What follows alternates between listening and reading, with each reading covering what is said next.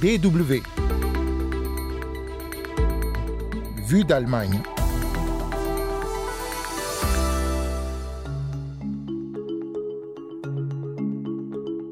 Les rapports sur les violations des droits humains et la destruction de l'environnement s'accumulent autour de la plus grande mine de charbon à ciel ouvert d'Amérique latine, dont l'Allemagne importe une partie de la production.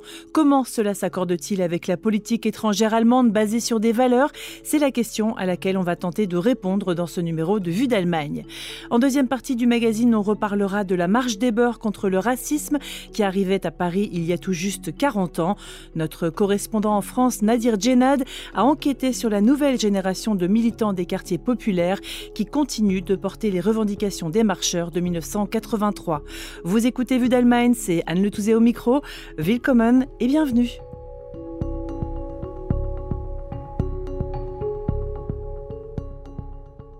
Avez-vous déjà entendu parler d'El Monstruo, le monstre en français? C'est le nom que donnent les Colombiens à El Cerrejón, la plus grande mine à ciel ouvert d'Amérique latine située dans le nord de la Colombie. Sur 69 000 hectares, soit l'équivalent de presque 100 000 terrains de football, on y extrait chaque année environ 20 millions de tonnes de charbon exportées dans le monde entier et notamment vers l'Allemagne, encore très dépendante du charbon pour sa production d'électricité. C'est le groupe Glencore qui exploite la mine depuis depuis 1995. En 2022, son chiffre d'affaires annuel s'élevait à 256 milliards d'euros. Et comme en Allemagne, où nous vous avions déjà parlé de Garzweiler, la plus grande mine à ciel ouvert d'Europe, en Colombie aussi, on délocalise des villages entiers pour laisser libre cours à l'exploitation du charbon. Le village de Greilin Spinto, Chancleta, a été délocalisé de force il y a 11 ans. La situation actuelle la situation actuelle de la communauté de Chancleta est très critique. Nous avons été expulsés de notre territoire où nous avions tout, l'eau, la souveraineté alimentaire. Aujourd'hui, il n'y a rien. Il n'y a pas d'eau, il n'y a pas de soins de santé, pas de souveraineté alimentaire, il n'y a pas de programmes sociaux pour nos enfants, nos jeunes et nos handicapés, et il n'y a pas d'emploi. Graylis Pinto est actuellement en tournée en Europe avec une délégation de militantes des droits humains pour attirer l'attention sur la situation précaire des communautés littéralement englouties par la mine. Tatiana Cuenca, coordinatrice du programme Eau et conflits miniers de l'organisation colombienne de protection de l'environnement Sensat Agua Vida, fait partie de la délégation.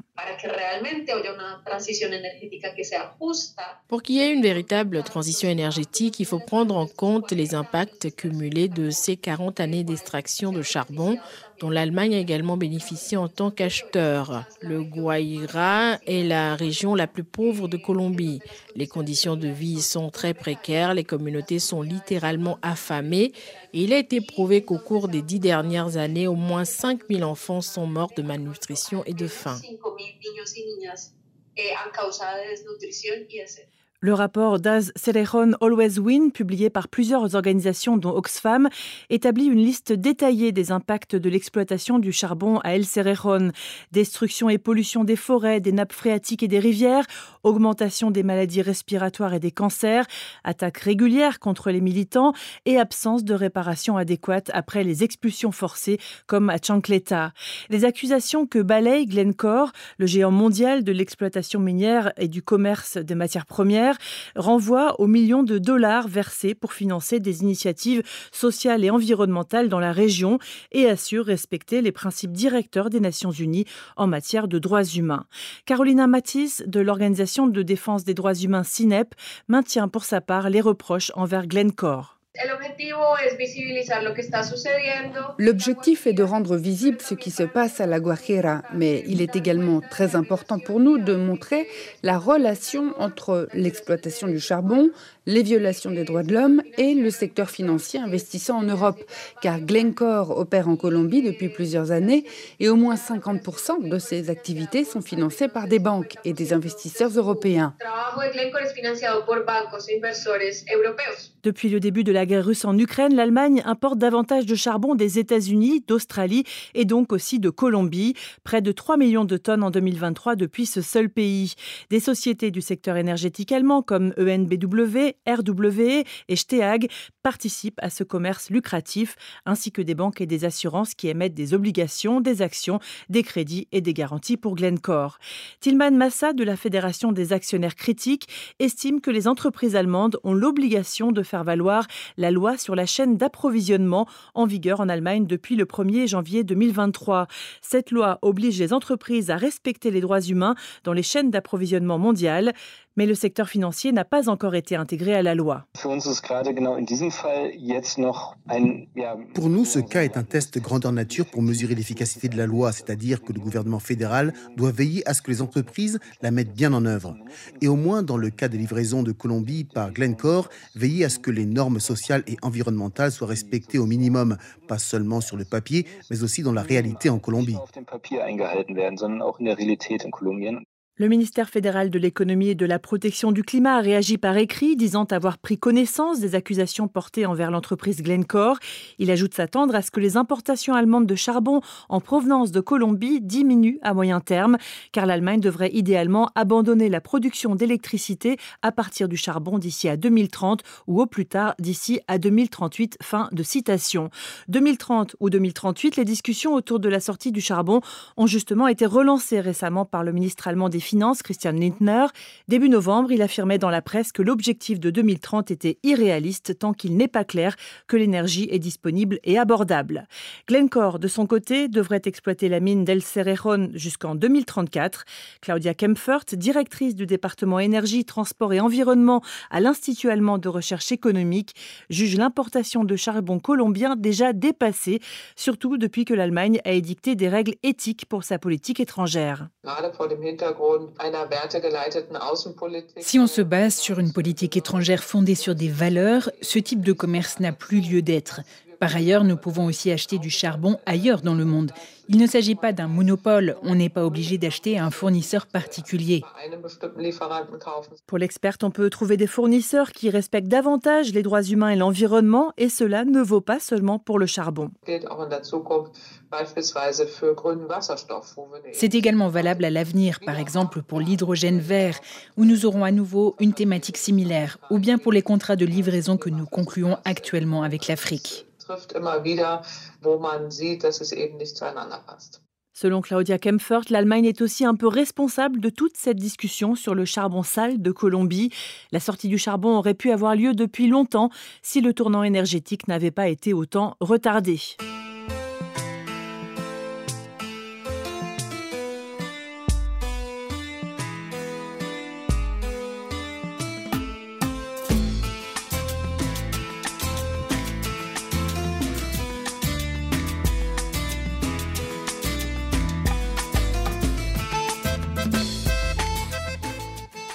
Vue d'Allemagne, deuxième partie. On vous en parlait déjà à ce micro il y a quelques semaines. En France, on se souvient ces temps-ci de la marche pour l'égalité et contre le racisme il y a 40 ans.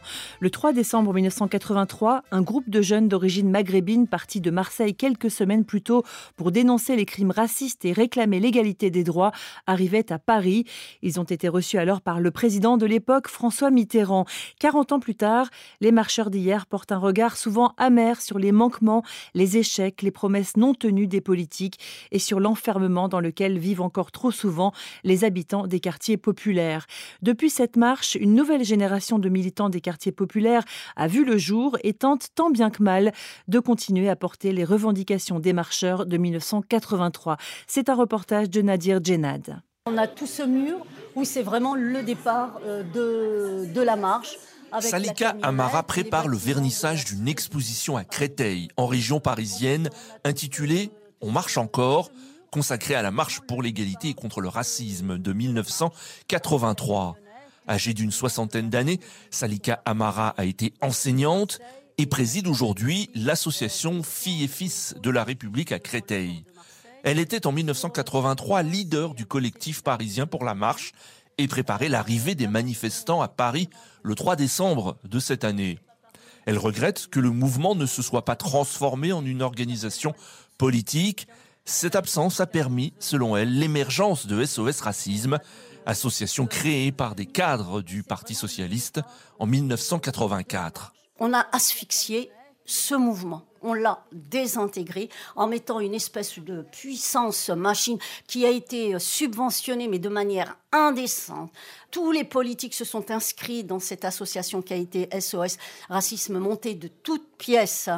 À la télévision, tout le monde portait cette petite main et petit à petit, nos luttes antérieures nos luttes qui datent des années 70 et autres ont été complètement effacées. Salika Amara évoque une petite main jaune, symbole visuel de l'association SOS Racisme. Au lendemain de 1983, plusieurs initiatives ont vu le jour. Par exemple, des assises nationales autonomes des jeunes issus de l'immigration en juin 1984 en région lyonnaise. D'autres marches ont eu lieu également en 1984 et 1985 toutes ces initiatives n'ont pas permis de faire baisser les tensions entre jeunes et policiers. Les années 90 et début 2000 ont été marquées par des émeutes urbaines dans plusieurs villes de France. Monsieur le maire, si je peux me permettre, s'il vous plaît. Monsieur le maire. On voulait vous demander la permission de pouvoir intervenir euh, une, une brève minute sur la situation d'Ahmed Boumarev qui habite votre localité. La voix que l'on entend est celle de Nordine Iznasni. Ce militant associatif intervient en plein conseil municipal à Châtillon, en région parisienne, en 2002. Il est l'un des fondateurs du MIB, le mouvement Immigration banlieue, créé en 1995 par des militants et sympathisants de la marche de 1983. Le MIB dénonce ce qu'il nomme un racisme institutionnel dont sont victimes les immigrés et en particulier les violences policières. Pour Nordine Iznazni, le bilan de la marche de 1983 était alors mitigé. Cela n'avait pas assez fait bouger les choses et il fallait passer à un autre mode d'action. À force de stagner, on avait l'impression que ça avançait pas. Donc il a fallu faire des manifestations, il fallait faire euh, des mobilisations. Ça pouvait être des actions à l'aéroport d'Orly, euh, aller là où on passe pour prendre l'avion, euh, bloquer l'endroit avec une banderole. Donc ouais, des occupations de ministères pour faire entendre aux responsables que voilà qu'on existe, qu'on est là. Il y a des copains qui avaient été à Marseille, ils ont bloqué un bateau pour empêcher qu'il y ait un mec qui était à l'intérieur qui soit expulsé. Les militants du MIB avaient notamment comme slogan Première, deuxième, troisième génération, on s'en fout, on est chez nous. Fin de citation. Après des années de mobilisation, Nordin Isnazni est inquiet pour l'avenir. La misère, le chômage, la précarité, euh, la santé, euh, dire, les gens, ils essayent de survivre dans les quartiers. Hein. Moi, je suis un papa et j'ai peur pour mes enfants. Mais d'autres continuent le combat. C'est le cas d'Assa Traoré. Elle est la fondatrice du comité Vérité et Justice pour Adama et milite aussi contre les violences policières. Elle se bat depuis 2016 pour que justice soit rendue à son frère, Adama Traoré, mort dans une gendarmerie de la région parisienne. Si elle rend hommage au combat des marcheurs de 1983, elle se définit comme une héritière du mouvement Immigration banlieue. On a bloqué le tribunal plus, au moins trois fois à l'intérieur euh, quand le dossier de mon frère était bloqué, où nous avons bloqué euh, l'accès euh, aux juges et aux avocats, où nous avons demandé à avoir la, juge, et ça a marché à chaque fois, mais ça passait par des rapports de, force. 40 ans après la marche de 1983, les revendications des marcheurs, comme l'égalité des droits, la fin des discriminations, restent d'actualité, mais les militants aujourd'hui se méfient des politiques. Cependant, pour Éric Fassin, sociologue français, professeur au département de sciences politiques de l'université Paris 8 Vincennes-Saint-Denis, les revendications des héritiers des marcheurs rencontrent de plus en plus d'écho. Les violences policières continuent. Mais il y a aussi un succès c'est la prise de conscience politique. Le mouvement Black Lives Matter a résonné en France fortement. Et donc, il a été plus facile de faire entendre des slogans tels que Sans justice, il n'y aura pas de paix. Après sept ans de mobilisation, Assa Traoré estime qu'il faut poursuivre le combat. Bien évidemment qu'il faut continuer à marcher, bien évidemment qu'il faut continuer à se mobiliser en masse. Quand on sort massivement dans la rue, il y a un impact, et un impact qui est vu par le monde entier. La dernière mobilisation contre des violences policières a eu lieu le 19 novembre dernier à Nanterre, en région parisienne après la remise en liberté d'un policier qui avait tué un jeune garçon, Naël, au volant de son véhicule le 27 juin dernier lors d'un contrôle routier dans les rues de Nanterre. Ce drame avait provoqué des émeutes à Nanterre et dans d'autres villes de France. Nadir Djenad à Paris pour la Deutsche Welle. Et c'est déjà la fin de Vue d'Allemagne. Merci à toutes et à tous d'avoir suivi ce magazine. La semaine prochaine, vous retrouverez Hugo Flotta-Talon à ce micro. D'ici là, portez-vous bien et abonnez-vous au podcast sur votre appli préférée. Tchuss